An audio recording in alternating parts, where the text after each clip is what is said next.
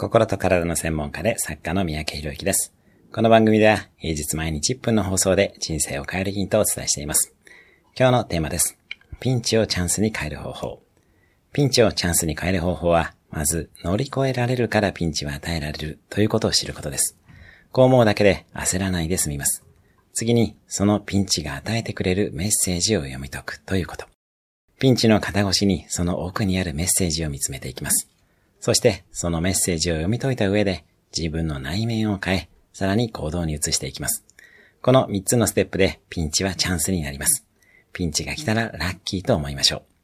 今日のおすすめ1分アクションです。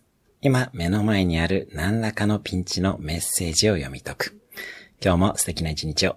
いいね、シェアなどいただけると嬉しいです。